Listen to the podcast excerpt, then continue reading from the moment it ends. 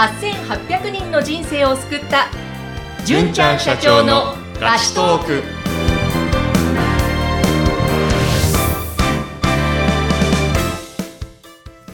こんにちは。ピーチ株式会社の大崎です。こんにちは。フリーアナウンサーの山口智子です。今日もよろしくお願いします。よろしくお願いします。あのピーチ株式会社さんの YouTube や、あと Twitter とかはい。見ていると、あのピカリンっていうですね可愛い子がよく登場してくるんですが、ありがとうございます。あの方は？あれは広報ですね。広報のピカリン、そうですあ。のイラストとかあれも手掛けてらっしゃるんですよね。そうですね。もともとあの、パッケージのデザインやってたデザイナーだったので、へーはい。絵描くの上手ですね。なんかもうピーチ株式会社の広報、まあ、宣伝はいも前面に出て、すごいパワフルですよね。すごい頑張ってる、頑張ってくれてます。ねえ、はいなんかきっとムードメーカーなんですかね、社内でも。そうですね。ものすごい優しくて、気配り上手なんで、はいみんなのことよく見てますね。へえ、そっかそっか、なんかちょっと結構楽しみで。あありがとうございます。ぜひ皆さんもチェックしてみてね、いただきたいですね。ありがとうございますはい。えーさてさて、えー毎回ですね、いろんな方からのお悩みご紹介してるんですけれども、えー今回はですね、あの、目標設定をした後に具体的に行動に落とすことが苦手ですという相談を、えー受けたんですけれども、はい。これに関して、こういう質問って結構やっぱりありますか？えっ、と、こういう質問多くはないですけれども、うんうん。あの、受けることたまにありますね。へで、目標設定したけれども、その具体的な行動に落とすまでに時間がかかってしまって、え、うん上司に進捗確認された時に、はいああ、やってませんでしたっていうふうにえなってしまう。まあそういう方がいるので、ん目標設定はするんですけどねって、でも、具体的に何すればいいかわからなくなってしまってて、いつの間にか時間が過ぎてしまってるっていう人は、たまに相談にいらっしゃいます。なるほど。でも、自分自身で目標設定はしたんですもんね。はい、そうですねじゃ。あ、なぜこれ、具体的に行動に落とせないのかっていうのは、はい。原因は何なんでしょうか？原因のほとんどがですね、考えているようで考えていないはあ、ってことですつま。り考えていないと。考えている風風ってことですね。悩んでいる風、考えている風。風ですね。はあ、なんかちょっとこれも思い当たる節が過去にいろいろあったかなって今、ふと思ったんですけども。そうですよね確かにそうかもしれないですね。これはつまりじゃあ考えようねというところですかね。簡単に言うとそういうことになりますうん。で、考えるっていう作業はものすごいきつい作業なので、はい人は避けたくなるんですよ。はあの、有名な経営者でヘンリー・フォードさんっていう人がいるんですけども、はいまあ彼が何て言ったかというと、考えることは最も過酷な仕事だ。だからほとんどの人がそれをやらない。って言ってるわけですね。まあ、その通りだなと思ってて、みんな考えたくないんです。はい。だから、比較サイトよりもランキングのサイトの方が、あの、検索結果が多いですし、あの、誰かに決めてもらうっていうのをみんな求めているかなと思います。うん確かにすぐ答えが欲しいって思ってしまいがちですよね。そうですね。はい。まあ、余談ですけども、はいうはいちの息子が宿題やってる時も、ん何も考えないままわかんない答え欲しってなってしまってるんで、うんまあみんなそうだかなと思います。いやかにそうですね。うちも子供もその同じ感じですね。あそうですか？こ定期テストの目標を設定するけれども、えーじゃあ何すんだっけっていう、この、そこを落とし込めてないというか、考えてないんですよね。つまりね。ということですよそういうね。はい。えーじゃあ、これどうしたらいいですかね考えていくっていう、まあ、まあ考えればいいって一言で言ってしまえばそうなんでしょうけども、考えるその力といいますか、はいそういうのをつけていくにはどうしたらいいですか？はい。まずですね、考える力をつけるために大事なことは、考えること。当たり前なんですけども、はい。筋肉をつけるために必要なことは筋トレすることなんで、それと同じようにすることです。で、じゃあなぜ考えるのが大事かというと、はい昔は問題解決能力が求められてたんですね。ええ。こう、企業で言えば、経営者の人がこれを解決しましょうと。で、従業員の人は、じゃあそれ解決するためにどういうふうにしたらいいかなっていう解決策を出していく。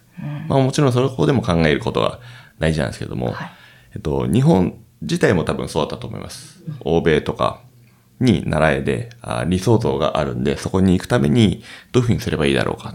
課題がもうすでに明確であって、そのために解決する力。ただ今の時代はもうすべてもう課題でほとんど解決されてしまっていて、はい。揃ってます。一昔前だと、お金持ちになりたいとか、外車に乗ってタワーマンションに住みたいっていう人多かったですけど、最近そういうそんなあんまりなくてですね、ええ自分は何のために生きてんだろう、やりがいを求めたいとか、あの、人の役に立ちたいっていう人が多いんですけども、今、こう、解決すべきというか、求められている力は、何が問題なのかを見つける力、だと僕は思ってます。そっか、そもそも何が問題なのか。はい。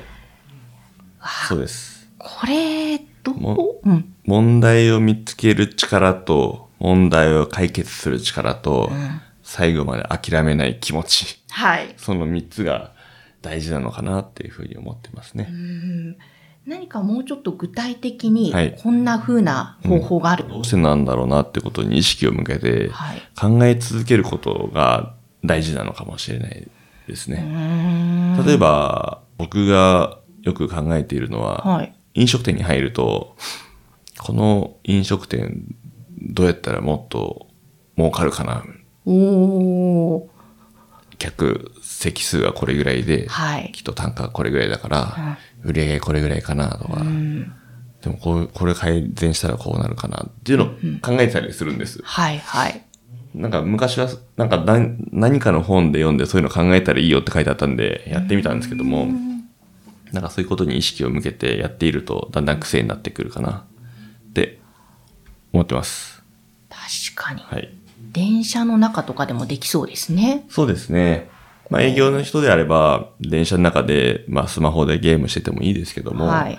どういうふうにすればこう、プレゼンテーションより伝わるようになるだろうかとか、どうすればもっといい提案できるだろうかって、まあできる、できる営業マン、まあ仕事、ビジネスパーソンは、なんかそういうことを考えている人が多いかなっていうイメージはありますね。なるほど。やっぱり、もう日頃から筋肉を鍛えるのと同じように、はい。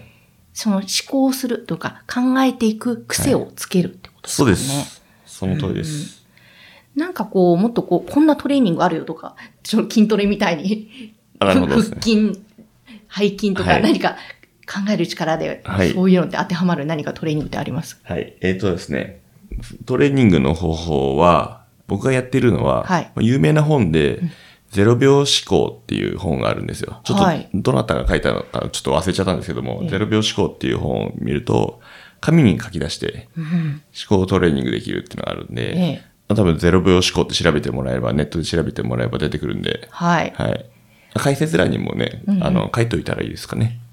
じゃあ、あの、ポッドキャストの解説欄にも書いておきましたので、はいよかったらご覧になってください。わかりました。0秒思考トレーニングですね。はいこれというのは、実、実際にバーって紙に書いていく？そうです。簡単に言うと、紙にひたすら書く、短時間でっていうことなんですけども。何かテーマを決めて、はい。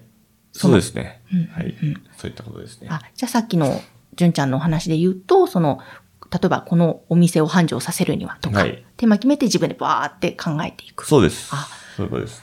まあ、あの、本読んでもらうか、YouTube で0秒思考って検索してもらえば、はいすごいわかりやすく解説されてるんで、よかったらね、見てみてもらったらいいかなと思います。面白いですね。なんかゲーム感覚でうん。できそうですよね。そうですね。そっかそっか。じゃあちょっと、なんか考えてるようで考えてない、悩んでる風はいの方、わからないわからないじゃなくてはいっていうところですね。まあ、そうですなんかわからないにも種類がそういえばあるなんていうことも。そうです。ね。あのーもう、解決するべき問題を見つけると、次に何が起こるかっていうと、わからないっていう状態になる。はい。これを解決したい。でもどうしたらいいかわからないっていう状態になるんですけども、わからないっていうのも種類が3つありまして、はい。で、それは何かっていうと、1つ目は事実がわからない。うん。で、2つ目が答えがわからない。はい。そして最後に何がわからないのかがわからないっていうその状態。うん、うん。例えば、事実を知らないっていうのはどういうことかっていうと、宮城県の県庁所在地はどこだろうって考えたときに、はい。知ってれば仙台って答えるけど、知らなければ知らない。うん。その場合は、ものすごい簡単。調べればいいんで、すぐ解決できますよね。はい。で、二つ目の答えがわからないっていうのは、例えば売り上げ上げたいんだけど、どうしたらいいんだろう？答えがわからない。その場合は、えっ、と、要素に分解していくことが大事かなと思います。例えば売り上げであれば、お客さんの人数とはい一人当たりの単価。うん。それぞれに対して、じゃあ人数を増やすためにはどうしたらいいだろうか、うん単価を上げるためにはどうしたらいいだろうか？っていうふうに分解して考えていくと、分かりやすくなってきますよね。なるほど。はい。で、最後の何が何だか、何が分からないのか分からないっていうのは、考える、ちゃんと考える必要があるので、はい。で、これがおすすめが、今、えっ、と言った紙に書き出すことですね。逆に言わない、逆に言うと、あの、ほとんどの人が、紙に書いていないほとんどの人が考えているようで、うん。うん考えていないんじゃないかなと。